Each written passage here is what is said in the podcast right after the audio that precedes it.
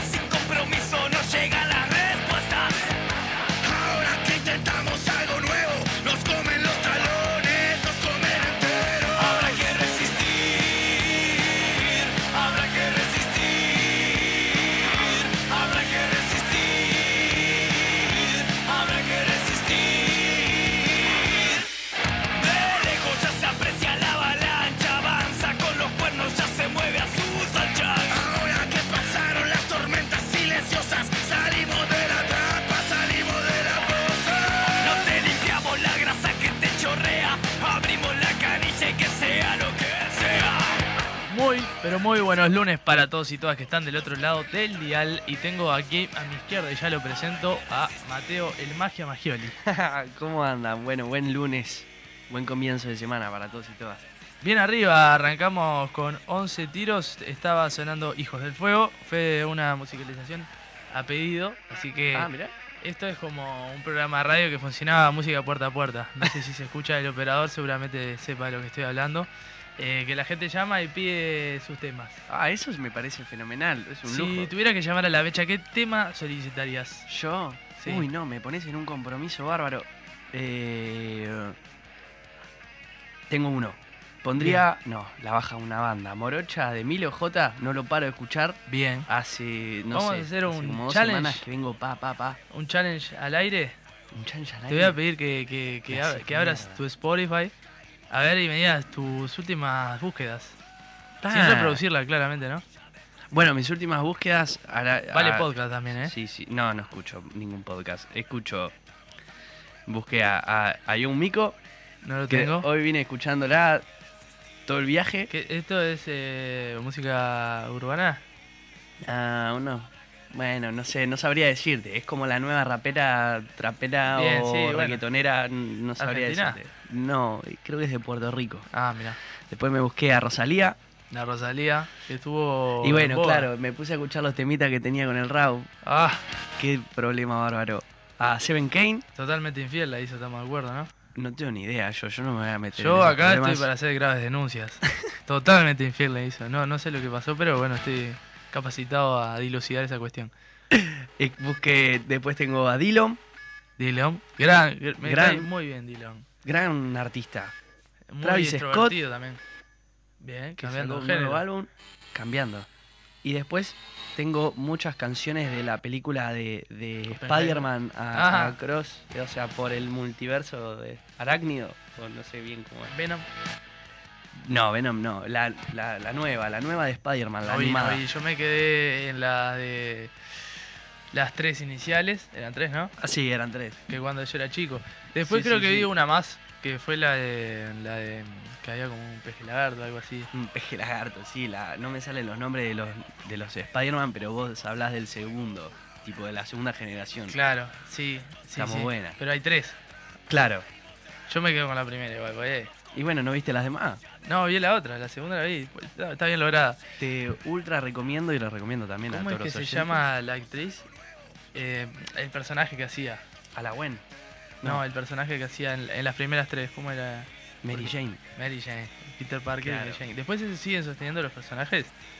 Más Bueno. o menos, depende. Todo se va. O sea, yo sé muy poco, es hablar de, de- sin saber, pero, pero es muy basado en las en los cómics. An- previo a Mary Jane está Gwen Stacy. Mirá. Y Peter Parker sigue siendo, ¿no? Sí, sí, sí, es Bien. el mismo. Bueno, eh, ha pasado de todo en la semana. La, real- la realidad es que hemos tenido una semana bastante movidita y caldeadita. Primero mencionar que el fin de semana se estuvo realizando el encuentro de feminismos Ah, ah, es verdad. del Frente Amplio que estuvo sumamente muy concurrido. Este, también queremos, bueno, celebrar eso más que nada y también queremos felicitar a, a Liverpool. Esa es la primera Ah. vez que lo pronuncio bien. El Que- Liverpool que salió campeón. Del torneo intermedio. Y no, y la mención porque nosotros estamos viendo las voces, pero eh, la producción de la mecha, lo que es la mecha, la, hacen más personas. ¿De Eh, hay dos integrantes de la mecha que son hinchas de Liverpool, para la sorpresa de, los de la audiencia. Son pila. Multitud diría, pero bueno, vaya el saludo también. Por supuesto, hay que festejar. Este, bueno, hablando un poco de lo que aconteció también eh, esta semana, no sé si viste ayer la, la noticia que salió del caso Marcet. No, pero algo, algo escuché, algo escuché. Muy poco sé de, de Marcet o, o cómo se pronuncie, pero la verdad que me parece un personaje sumamente interesante. Eh, es un, un nivel como para explotar una serie, ¿no? Más Sí. allá de la gravedad del caso y obviamente sin hacer apología a todos los, los delitos y las com- complicidades gubernamentales que tuvo, Complicado, ¿no? Claro, están las dos partes. Eso pero tiene, tiene una vida de, de- de- de película, de hecho está incurriendo a, a tapar su vida a través del, del fútbol. me parece maravilloso. Es como el sueño del pibe. Su, su fachada es ser futbolista. Sí, sí, Realmente es, es, eh, irrisorio. Primero ya había jugado en, en Paraguay y ahora está, eh, bueno, se escapó de, de Brasil, de Santa Cruz más precisamente, el estado de Santa Cruz, y estaba jugando a la liga ahí en, en- en ese estado y supuestamente se, se escapó a Cochabamba en Bolivia. Eh, bueno, yo no quiero ponerme punitario, punitivista en este momento y con quiero verlo cómo juega, ¿no? Porque como están las cosas por el Club Nacional de Fútbol, cualquiera que se calce los cortos puede entrar, ¿no? Este, ahora que jugamos contra, contra. Boca Junior, que viene Cavani, bueno, a ver, Y habrá que- dale Marcet, ponete los cortos. Ay, ese partido. Sí, sí. No, la verdad que me parece, me parece fantástico. Más allá de que todo lo que vos decías, que en realidad es terrible, pero mm, hasta gracioso. Es como un- una sátira a, a todo lo que se puede hacer cuando no te importa nada. Exactamente, una, una vida de serie. No sé qué están esperando la gente que maneja las plataformas Netflix y Star Plus y algunas otras más. Eh, unos años, me parece. Sí, después tenemos lo, después tenemos lo que lo que pasó con las declaraciones de Graciela Bianchi, Ah, eso es mortal. mortal, que la semana pasada tuvimos una politóloga hablando justamente con rigurosidad de lo que fueron las elecciones en España y bueno, la, la señora dando rienda suelta a su verborragia ordinaria, diría. Es impresionante. Yo muchas veces cuando estoy aburrido y, y no tengo como mucha cosa para hacer, entro a leer los, los tweets de esta señora. Bien, sí, sí, claro, porque no dejan de llamar la atención. Pero ya tenemos del otro lado del dial a Natalia Abelo, presidenta de la Federación ACAP, del sindicato. Y bueno, eh, antes que nada queremos saludarte, ¿cómo estás? Sabemos que son días bastante complicados. Hola, buenos días.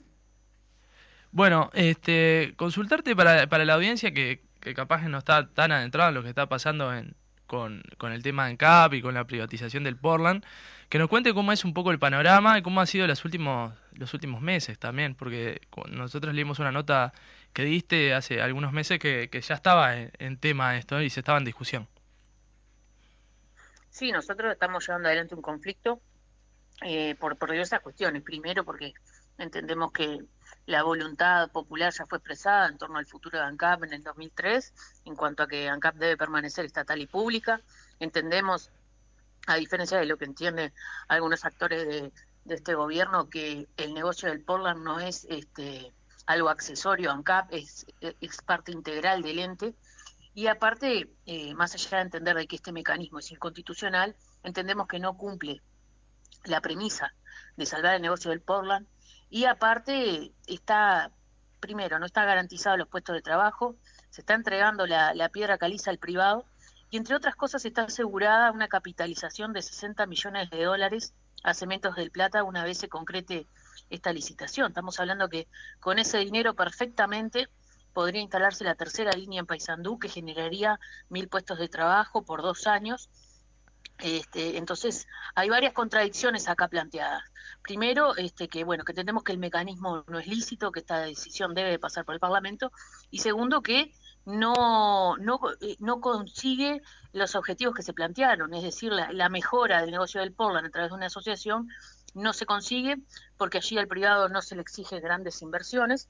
Y lo que sí se le garantiza es el 100% de la tierra caliza este, a un único comprador que encima va a ser el socio mayoritario de la sociedad. Entonces, eh, en, en, la lógica del libre mercado y de la economía, claro está que allí no van a haber este, mayores ganancias, ¿no? ¿no? No va a haber una industria pujante, sí va a haber una extracción eh, para un único comprador que va a ser claramente quien va a marcar el precio de esa piedra este, y bueno, eso va a ser en detrimento de las arcas públicas, porque estamos hablando que la extracción de la piedra es un 10% de la ganancia que se le puede sacar industrializándosela.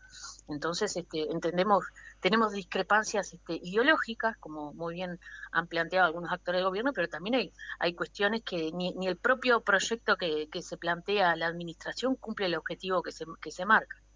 Sí, este, está claro que hay, hay, una lucha ideológica de por medio de, un gobierno que es afín a, medidas privatizadoras y, de libre mercado, pero también como está, lo decías vos Natalia, que hay una cuestión de, inconstitucionalidad de por medio que más allá de, diferencias ideológicas que se puedan tener, se tiene que respetar. En cuanto, ¿cómo se encuentra hoy en día el plazo de la, extensión que se habían dado a la licitación? Eh, se extendió hasta el 12 de septiembre eh, nosotros permanecemos con, con toda la federación en, lucha, este, en corte de horas extras y llevando adelante medidas sorpresivas de, ocupación este, de las diferentes plantas. También seguimos contactando diversos actores políticos y sociales para, para lograr allí apoyo, respaldo. Hemos, hemos logrado que, que el Frente Amplio presente también un, un recurso frente al TCA este, en contra de este pliego. También está en discusión en el Parlamento este, una propuesta de una ley que, proteja a los entes del Estado en cuanto a decisiones que son por más de un periodo de gobierno, que sí o sí tengan que pasar por el Parlamento, que es una interpretación del artículo 188.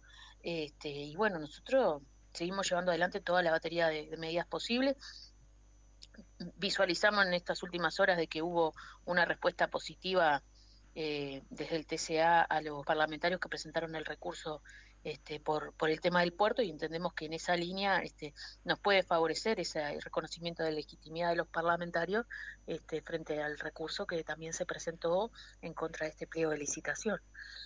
Eh, Natalia, e, en cuanto a la concesión que se le haría mayoritariamente a, a esta empresa que mencionaste y a la comercialización del Portland, ¿por cuánto tiempo sería? Porque nosotros pudimos leer que sería por un tiempo bastante prudente y extenso.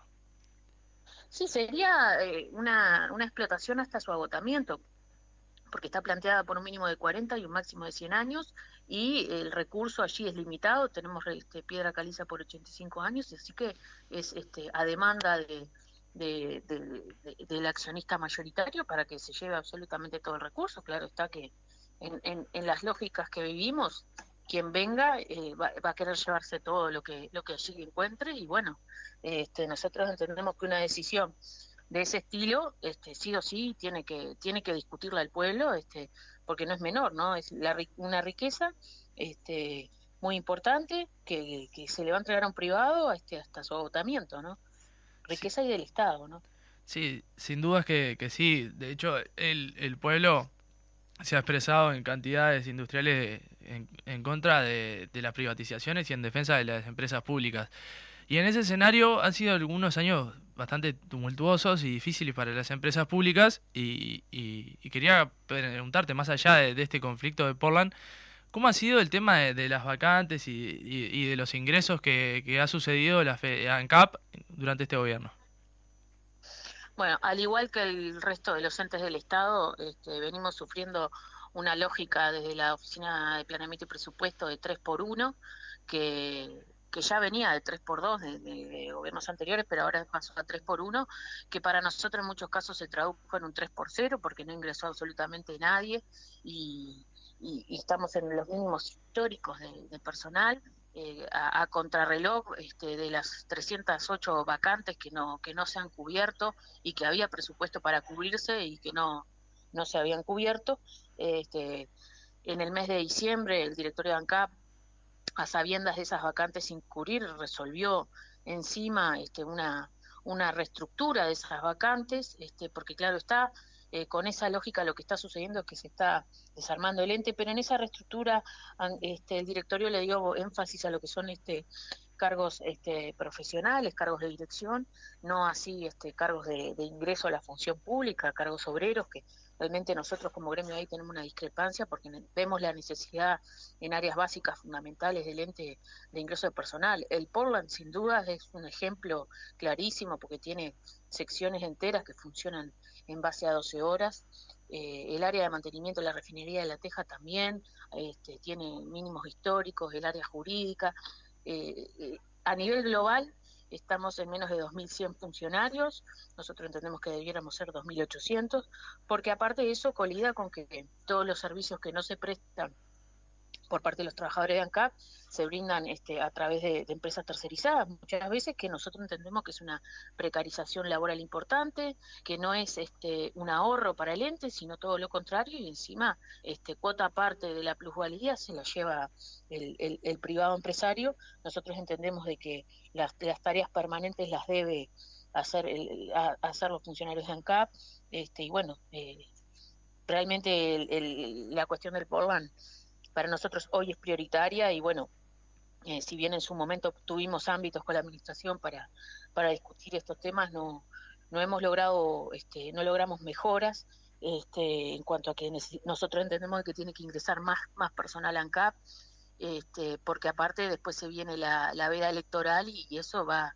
va a complicar muchísimo este, por, por, por un año o más casi dos, el, tema del ingreso personal, a, la tasa de jubilación que estamos teniendo este, de, de 100 funcionarios por año, realmente eh, la situación se vuelve crítica al punto de que se ha planteado incluso este, en esta lógica de las tercerizaciones, incluso tercerizar áreas vitales como, como la jurídica de ANCAP. Nosotros entendemos de que eso tiene que estar en manos de funcionarios de ANCAP, son áreas críticas, este, y bueno, eh, no, no, no tiene mucho sentido lo, lo, que se plantea en cuanto a reducir por ese lado y por otro lado aumentar lo que es la, la presencia de tercerizaciones.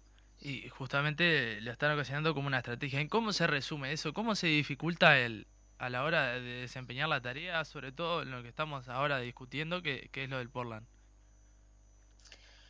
Bueno, lo que sucede es que hoy estamos este, con corte de horas extras y eso hace que se vuelva este, eh, bastante complicado, por ejemplo, eh, llevar adelante la operativa, porque en realidad no no hay la, cantidad este, suficiente de trabajadores para llevar adelante las tareas. Entonces, eh, lamentablemente la lógica allí ha sido que bueno que se ha cubierto en base a horas extras.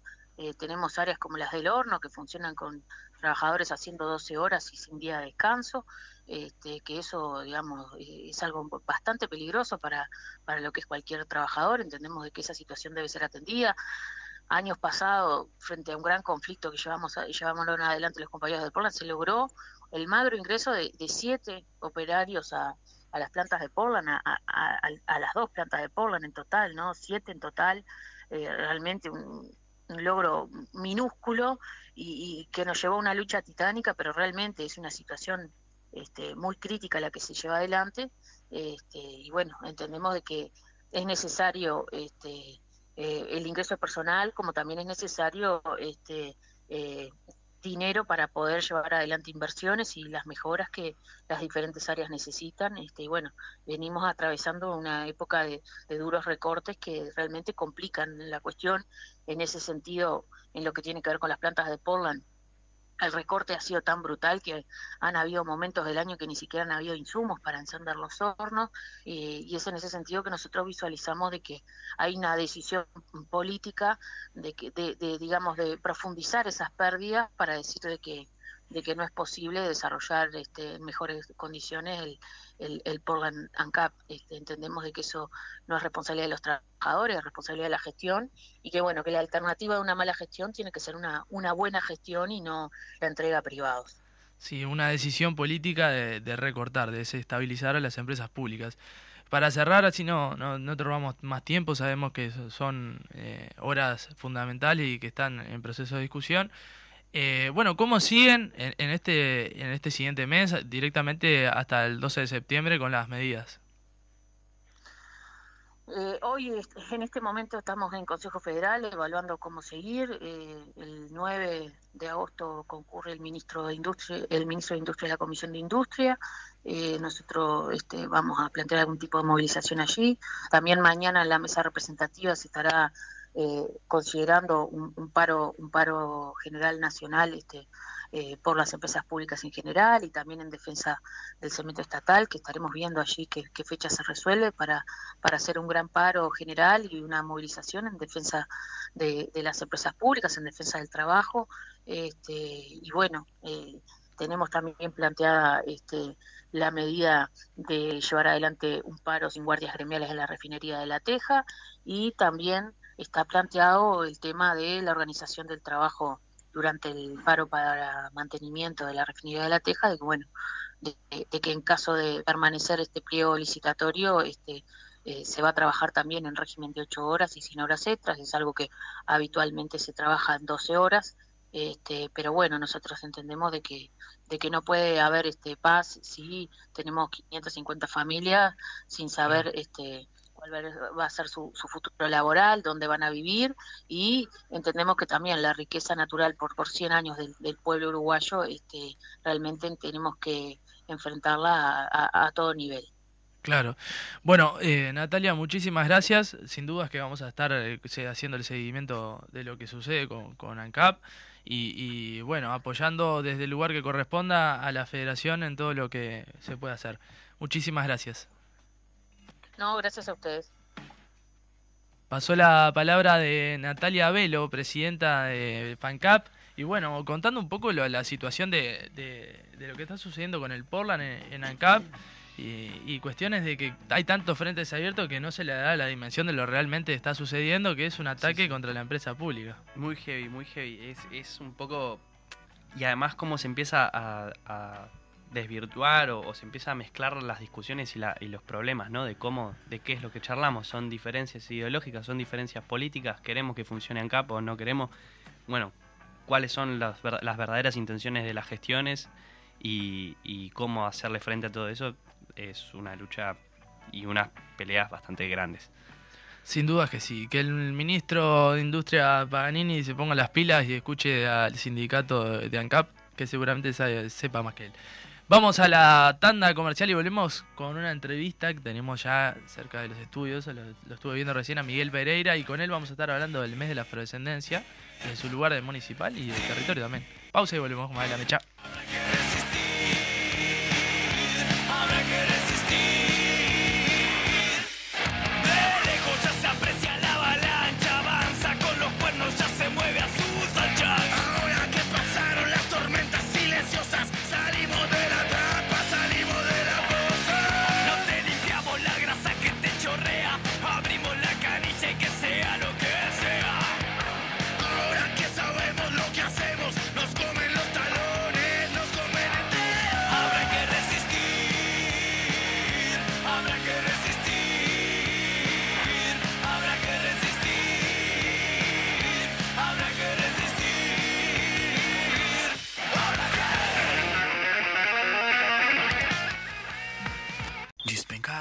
Voos cansativos, complicados e pensativos, machucados após tantos crivos, blindados com nossos motivos, amuados, reflexivos e dali antidepressivos, acanhados entre discos e livros inofensivos. Será que o sol sai pra um voo melhor? Eu vou esperar, talvez na primavera o céu clareia, vem calor. Vê só o que sobrou de nós e o que já era e colapso. O planeta gira, tanta mentira aumenta a ira de quem sofre mudo.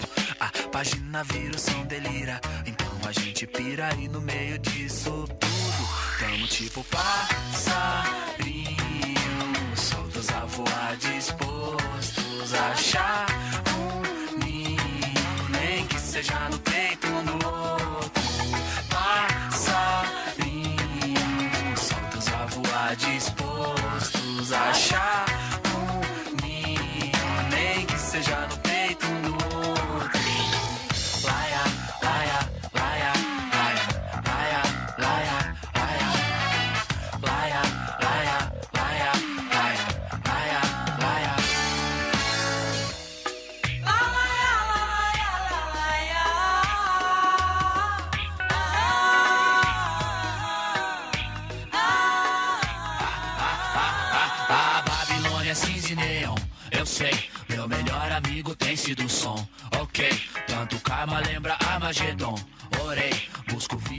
Volvemos con más de la mecha. Bueno, eh, ya tenemos con nosotros, eh, a- tenemos a mi derecha a Miguel Pereira de la Asesoría de Desarrollo Municipal, que va a estar hablando un poco del mes de la afrodescendencia. C- 31 de julio, ya terminando. Ah, sí, sí. Cerrando. Cerrando. Se agarra un poco cerrando. cansado, me imagino. Bastante. Bueno, antes, que, antes de comenzar a hablar, eh, bueno, ¿cómo estás? Este, y es un gusto tenerte acá con nosotros. Bueno, este, en primer lugar agradecerles por, por la invitación. Este, realmente para mí eh, es importante estar acá. Este, sobre todo porque, bueno, en esto del mes de la afrodescendencia eh, es como que, digamos, en los medios masivos de comunicación hay determinadas personas que tienen como el espacio eh, para hablar ¿no? de algunas cosas políticas, digamos, entre comillas, y este, a las personas que, bueno, que estamos en las organizaciones sociales o quizás desde, una, desde un lugar de oposición, digamos, no tenemos el espacio como para hacerlo. Entonces está bueno este, tener la posibilidad justamente de hablar de estas cosas y sobre todo dar nuestra visión, ¿no? nuestra opinión con respecto a las políticas públicas, al tema afrodescendiente, el combate al racismo. Así que yo les agradezco realmente. Eh, sí, es justo, es gracioso eso que decís porque, porque bueno, yo al- siempre que, vengo a los programas y trato de, dar una mano, hago como una pequeña investigación de quiénes son los que van a, venir al programa y me pasó de buscar tu de googlear tu nombre y, no encontrar casi nada, por ejemplo. Así que está, está buenísimo esto que podemos hacer en la mecha de traer gente que por ahí no, no, no tiene los espacios como para poder charlar o para poder con- dar su opinión de los distintos temas y, y bueno, po- que se empiece a dar. Así que estaría bueno contarnos un poquito sin de quién sos Ahí y va. qué es lo que haces en, en el Departamento de Desarrollo. Bueno, eh, a ver, yo en realidad me defino como un militante. Este, es, lo que tiene que ver con, con el tema de combate al racismo y la población afrodescendiente, no solamente en Uruguay, sino también a nivel regional. Este, yo provengo de una organización que se llama Mundo Afro, milito de los 15 años en, digamos, en la institución.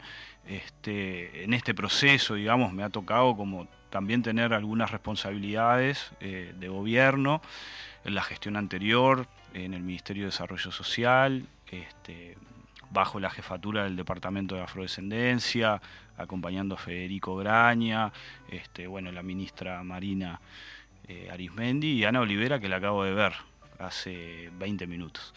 Eh, y ahora, este, actualmente, bueno, en, la Intendencia de Montevideo, en la División Asesoría de Desarrollo Municipal y Participación, también con Federico Graña, este, tratando de, aportar mm, de alguna manera nuestra visión con respecto a, las políticas públicas en el departamento de Montevideo, ¿no? Este, tratando de consolidar algunas cosas que ya de alguna manera este, se vienen promoviendo de hace mucho tiempo, porque la Intendencia de Montevideo es uno de los, de los organismos públicos que, que viene generando como estas políticas desde hace varios años, este, o sea que hay una trayectoria de, de alguna manera en el tema, este, pero también con esto de la idea, y yo creo que en el caso de Federico es como de alguna manera este, consolidar y fortalecer también lo que hay y que eso de alguna manera pueda trascender a las administraciones, ¿no? Este, o sea, dejar, digamos, política pública instalada,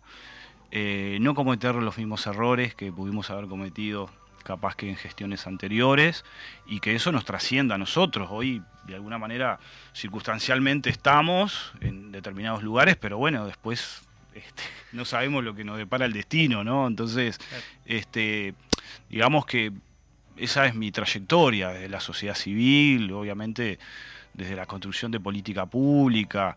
Este, eh, hemos hecho bastantes cosas, muchas veces eh, poco reconocidas, eh, pero bueno, esto también del mes de la afrodescendencia a mí me gratifica porque fue una de las políticas que generamos en la gestión anterior, ¿no? desde el MIDES, y en ese momento teníamos como también voces en contra ¿no? Habían personas que, que decían, no, ¿para qué un mes de la afrodescendencia va a invisibilizar determinados procesos, como por ejemplo el 25 de julio, que es el Día de la Mujer Afrolatina, o el 18 de julio, que es el Día Internacional de Nelson Mandela?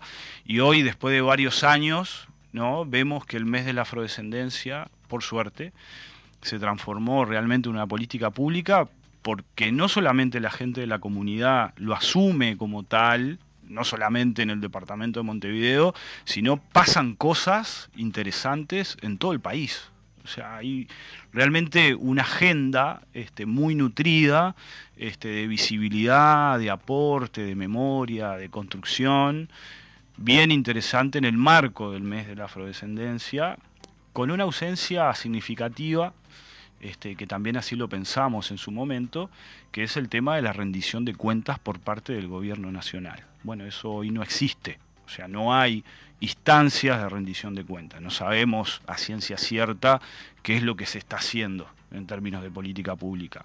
Pero sí hay acciones de la Intendencia de Montevideo, desde la sociedad civil, desde colectivos afro, a nivel de Montevideo, pero también de todo el país, y eso me parece que es muy importante. Es fundamental eso que decís de la trayectoria, Miguel, porque a veces, eh, y, y no solo a veces, hay grandes militantes que no necesariamente tengan que pasar al, al plano público. El ejercicio de, eh, de, de mediático y de que se conozcan y que tienen una trayectoria extensa. Y hay un elemento importante que colocaste, eh, es que tu trayectoria comienza como, como militante social, militante de base, ¿no? Como de organizaciones sociales, del mundo afro en esta ocasión. Y, pero también es, es necesario que en, puestos de, de políticas públicas y lugares públicos estén también voces que surgen y que forman parte de las organizaciones sociales. Sí, eh, yo creo que ese, hay como una cuestión ahí que eh, siempre está como en discusión, ¿no? Y es esto de, de lo que es la política, ¿no? En términos generales, este, que no es la política par- político-partidaria, ¿no? Y que desde las organizaciones sociales también hacemos política. ¿no? Y, también, de alguna manera, el objetivo es que los partidos políticos lo puedan tomar eh, no de una forma demagógica, ¿no? poniendo caras negras o afrodescendientes, como sucede eh, en algunos partidos, eh, sino desde el punto de vista programático, ¿no? desde el punto de vista de la propuesta, digamos, conceptual, ideológica. Y ahí, en, en esa, digamos, en, en- en esa trayectoria, bueno, hay personas que se han destacado, que han tenido, digamos, algunos espacios interesantes. O sea, si vos googleás, ¿no? Buscás determinadas personas afrodescendientes y vas a encontrar muy pocas, porque, bueno, tiene que ver con esto también de la poca representación política, ¿no? De la invisibilidad, de alguna manera, de determinados actores. Claro, si buscas algún, alguna persona que fue ministro, ¿no? Que- o, que es senador o senadora o diputado, bueno, probablemente vas a encontrar, pero digamos, eh, son contados con los dedos de las manos, ¿no? Y eso tiene que ver justamente con esto de, de- de cómo opera, digamos, la discriminación racial de forma estructural en la sociedad en general, en los partidos políticos en particular, y, eh, por ejemplo, hace la semana pasada sucedió algo muy interesante en el Frente Amplio, ¿no? Por primera vez, digamos, hace muy poco tiempo, se conforma la Comisión Afrodescendiente Antirracista en la estructura del Frente Amplio. Si bien nosotros, y a mí me ha tocado coordinar la unidad temática por los derechos de la población afrodescendiente y estuve integrando la Comisión Nacional de Programas, pero la estructura del Frente Amplio no estábamos. Entonces se conforma la Comisión Afrodescendiente Antirracista y la semana pasada hicimos una presentación muy profunda, políticamente hablando, en la mesa política del Frente Amplio, entregando un documento y hablando un poco de estos temas. Este, después de 70 años, ¿no? O sea, entonces, digamos, estos temas, si bien están sobre la mesa, eh, lo que tenemos que decir es que en realidad están porque la sociedad civil, las organizaciones, los y las militantes hemos venido insistiendo a lo largo, digamos, de, estos años, ¿no? Con personas que me han antecedido, obviamente. Este, en el caso del mundo afro, eh, tiene 35 años de, de existencia, ¿no? Entonces, este, de alguna manera eh, eh, el proceso ha sido como ese, ¿no? Visibilizar, poner el tema, este, llega al Estado porque también la sociedad civil lo ha demandado. Ahí ha, digamos, ha habido una ausencia, digamos, de los partidos políticos. Este, pero bueno, yo creo que estamos avanzando, todavía queda mucho, obviamente, por hacer, este, pero hay cosas como interesantes que se están generando a partir, digamos, de estos cambios como más estructurales, ¿no? El Frente Amplio como antipatriarcal y antirracista, este, que bueno, también está como en un proceso fermental de ponerle carne a eso, porque no alcanza con una declaración. Sí, en, esto que vos mencionás de, que hubo como un, tray- un trayecto, un camino que puede haber sido más sinuoso o menos sinuoso, eh, en el avance ¿no? De políticas públicas que comienza directamente de la sociedad civil organizada, haciéndose escuchar. Bueno, vos hablabas anteriormente de que el mes de la afrodescendencia surge de la administración anterior, Exacto. directamente de- del MIDES. Exacto. ¿Cómo fue ese proceso de discusión y cómo se llegó Y a bueno, efectuar? ahí en el MIDES, digamos, este, tuvimos como una hoja de ruta, digamos, importante de, de- de poder generar política pública real, ¿no? Y que pudiese llegar a la gente. Porque hablar de política pública y que la política no llegue a las personas, no cambie, diga- eh, digamos, la situación de vida de las personas, no es política pública, ¿no? Entonces, entre otras cosas que hicimos, como el Plan Nacional de Afrodescendencia, que no se está implementando, el Consejo Nacional de Equidad Racial y Afrodescendencia, la Ley 19.122 ¿no? de, de acción afirmativa para personas afro, los cupos del 8%. Una de las cosas que entendíamos era de que teníamos que tener, eh, no porque digamos el tema afrodescendientes eh, lo tengamos que trabajar un mes, pero sí tener como un mes temático, como tienen las mujeres, ¿no? la diversidad sexual, las personas con discapacidad, como para poder eh, poner algunas cuestiones, digamos, sobre la mesa, en discusión, de relevancia, hacer una rendición de cuentas de las cosas que estamos haciendo, porque las personas que ocupamos determinados lugares, digamos, tenemos que rendirles cuentas a, a- a nuestra gente, pero a la sociedad en general.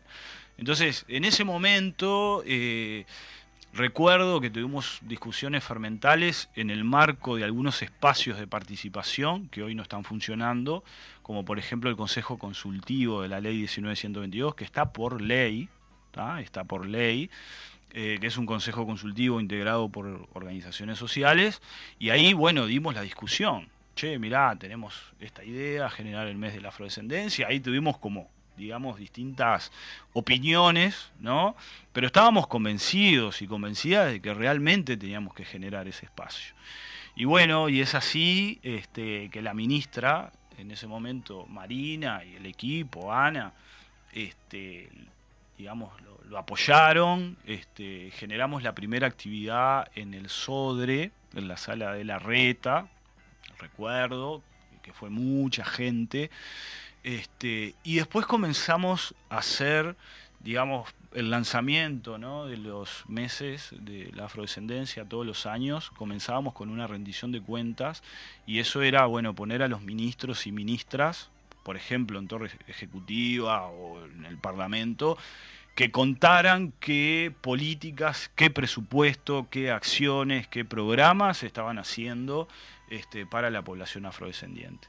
Y bueno, y eso fue así. O sea, todos los años, además de una agenda, digamos, a nivel nacional, departamental, territorial, ¿no? Hoy vemos, por ejemplo, actividades que se hacen en los distintos municipios. Sí, claro. ¿no? el, el viernes pasado, la Mesa de Afrodescendencia del CH hizo una actividad bien interesante en el marco de, del Día de la Mujer.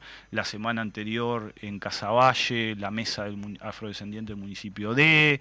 eh, y otros departamentos también, ¿no? Pero un poco la génesis, digamos, de eso fue eh, poner, digamos, en la agenda este tema, ¿no?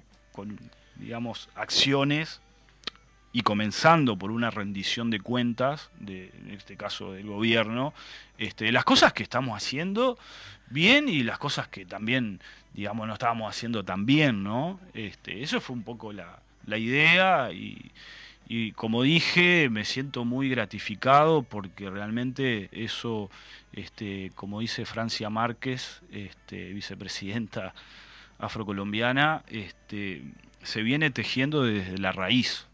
O sea, es la gente, ¿no? la propia gente afro o no afro, que reconoce al mes de la afrodescendencia y a partir de ahí desarrollan un montón de, de acciones. ¿no?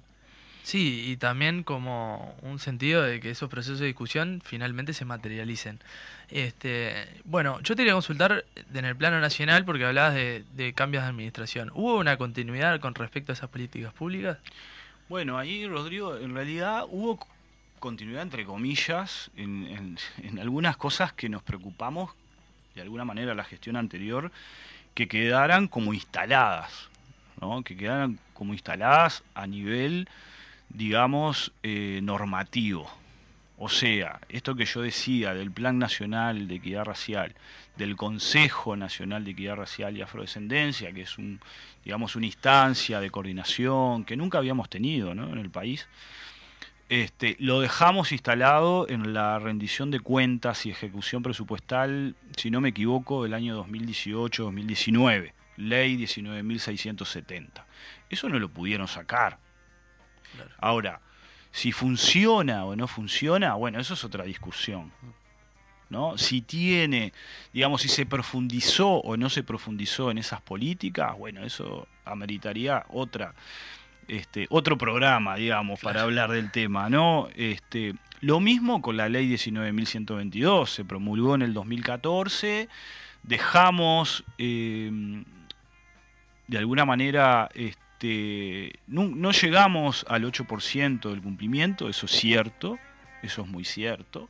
Trabajamos mucho en capacitación a funcionarios y funcionarias, generamos herramientas para la aplicación de la ley, pero hoy están los peores niveles de aplicación, 0,80%, por ejemplo.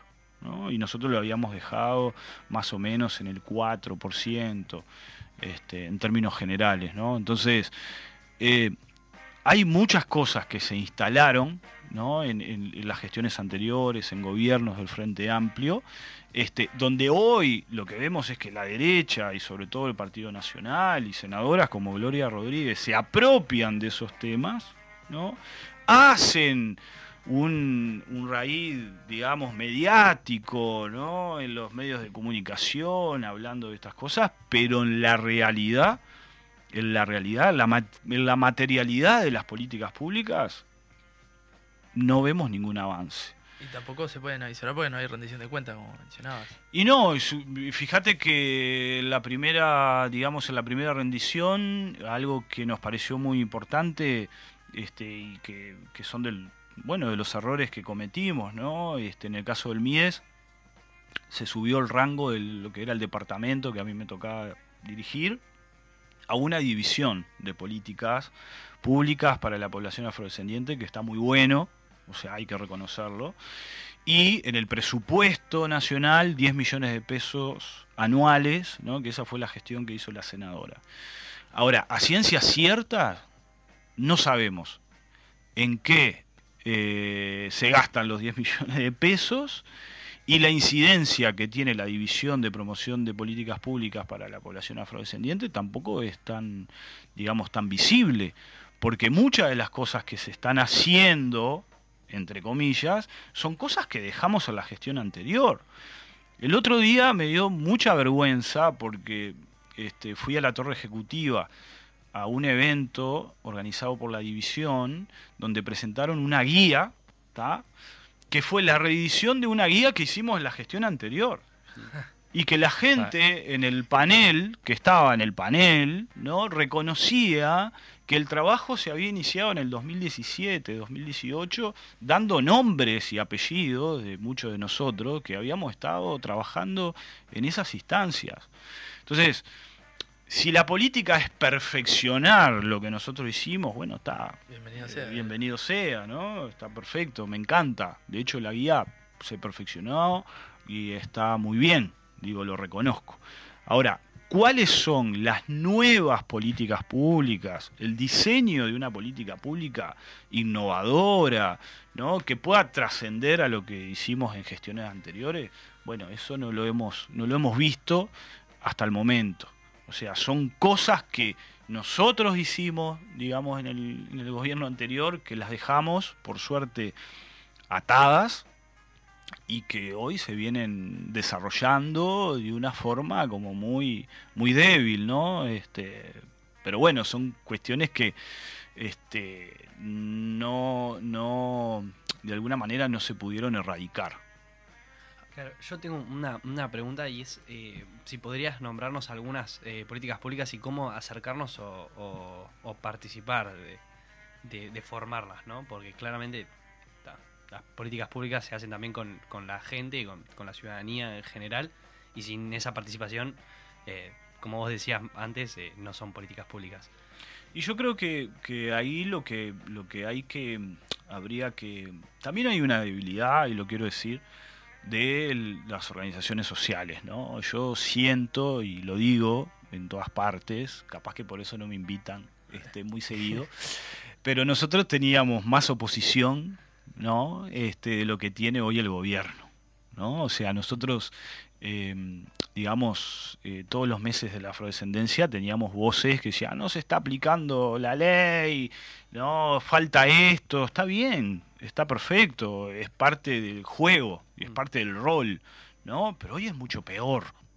Y yo no veo a organizaciones sociales, ¿no? tener la misma voz o decir las cosas que se decían en la gestión anterior. ¿no? Entonces, por ejemplo, hay un ámbito de participación que no se convocó más hasta el día de hoy, que es el Consejo Consultivo de la Ley 19122. Por ley. O sea, no es que lo diga yo. O sea, es un consejo que la ley lo prevé, creo que no me acuerdo si es el artículo 8 de la ley 19122 que dice se debe crear el consejo consultivo. La Comisión Honoraria contra el Racismo y todas las formas de discriminación, este, eh, que ahí estamos dando una mano a un diputado que, que está trabajando en la modificación de esa ley, ley 17.817, Oscar Amigo, eh, no está funcionando.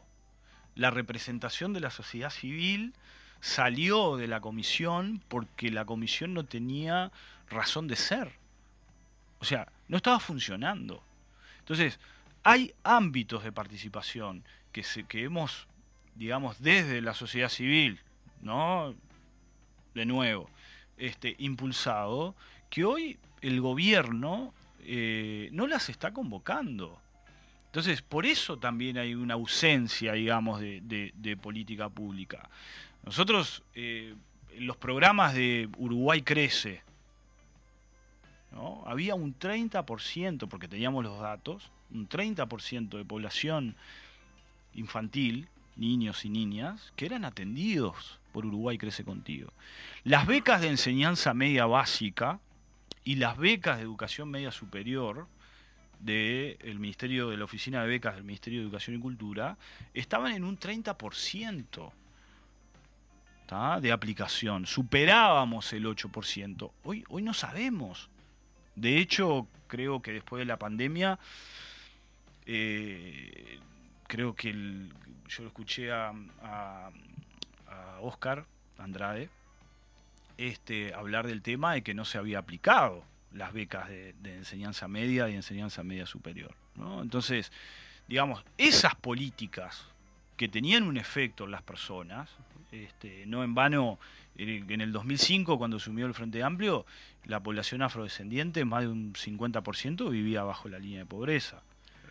En el 2020, cuando el tercer gobierno, finalizamos el gobierno, lo dejamos en un 17%, ¿no? o sea, 32 puntos porcentuales menos eh, en 15 años, que no es de un día para el otro. Claro. ¿no? Vos necesitas, y tampoco estábamos conformes, porque bueno, generalmente la pobreza, la población afrodescendiente, siempre duplica a la población, a la pobreza de la población en general. O sea que no es un tema solamente de clase, ¿no? sino hay un tema más estructural.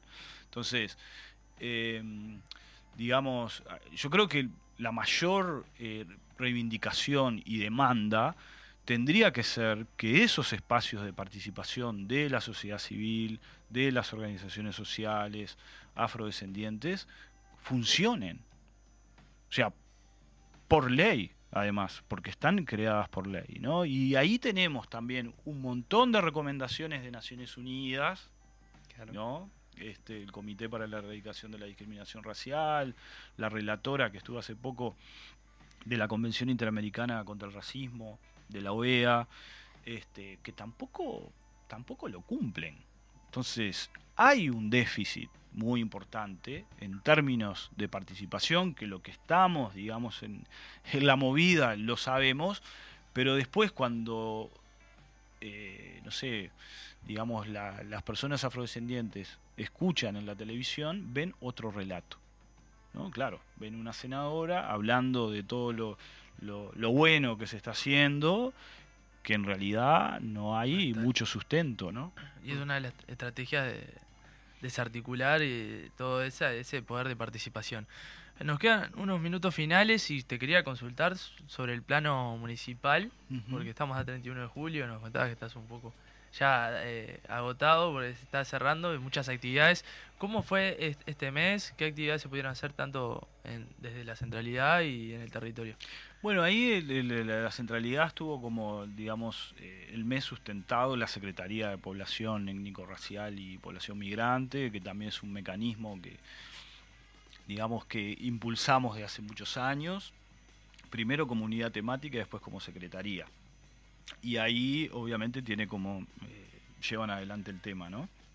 Entonces, una de las actividades que se viene haciendo ya hace mucho tiempo es eh, la feria Expo Macamba, se llama así, en el atrio municipal, que es una política muy interesante para generar un espacio para emprendedoras, sobre todo mujeres afrodescendientes que, que- que, bueno, que trabajan en todo lo que tiene que ver con emprendimientos, ¿no? Este, también tratando de, de resignificar lo que es la economía social y, y- y solidaria, generando espacios de participación y también de venta, de, digamos, de sus productos. ¿no? Entonces, esa feria estuvo una semana este, en, en el atrio este, y la verdad que funcionó muy bien. Este, eh, después eh, eh, también la Secretaría este, viene haciendo una actividad que se llama eh, ¿Dónde está algo así como dónde está el presupuesto de las mujeres afrodescendientes? Una cosa así, que es poner, digamos, el tema sobre la mesa con las agencias de cooperación, este, con también autoridades de la propia Intendencia de Montevideo, tratando de, bueno, justamente profundizar el tema de todo lo que tiene que ver con los presupuestos para estos temas, ¿no? O sea, es imposible pensar en políticas públicas o en acciones afirmativas si no hay presupuestos dignos para estas cosas, ¿no? Porque, digo, este, si no, eh, quedan, digamos, en el discurso, ¿no? Entonces, bueno, ahí hubo una acción, este, después eh, eh, la compañera Janine Vera, este, que también es asesora de la división, viene trabajando fuertemente con una red de mujeres este, afro-religiosas de matriz africana, también se, se realizó una feria este, en el municipio E, y después hubieron muchas actividades desde el territorio. O sea que eso me parece que es lo fundamental, ¿no? Con apoyo también de la, de la Intendencia de Montevideo, en- de nuestra división como soporte, pero desde el propio territorio, ¿no? Desde las propias mesas, como yo les, les decía hoy, este, por ejemplo en el municipio de, eh, además de, de ferias de emprendimientos, también se generaron como mesas de debate.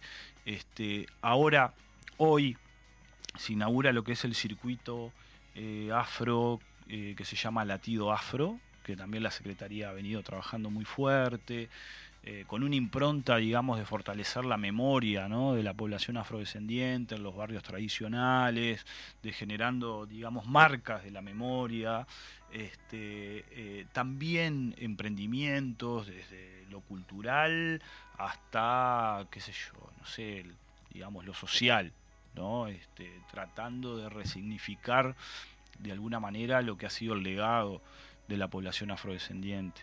Entonces, hoy a las 17 horas, este, en el barrio sur, eh, en el Centro Cultural 1080, se hace esta inauguración, ahí también la división, pero también desarrollo económico, ¿no? el Departamento de Desarrollo Económico, la División Turismo, vienen trabajando, eh, apoyando estas cosas. Entonces, digamos como que em, nuestro mayor, digamos, desvelo es que todas esas acciones que se vienen realizando desde la Secretaría, desde otras áreas, puedan converger en una única política pública a nivel departamental. ¿no? Y ese es el desafío en el marco de los 300 años, ¿no? este, que se va a comenzar a conmemorar el año que viene, este, para que realmente eso tenga, digamos, como decía hoy, materialidad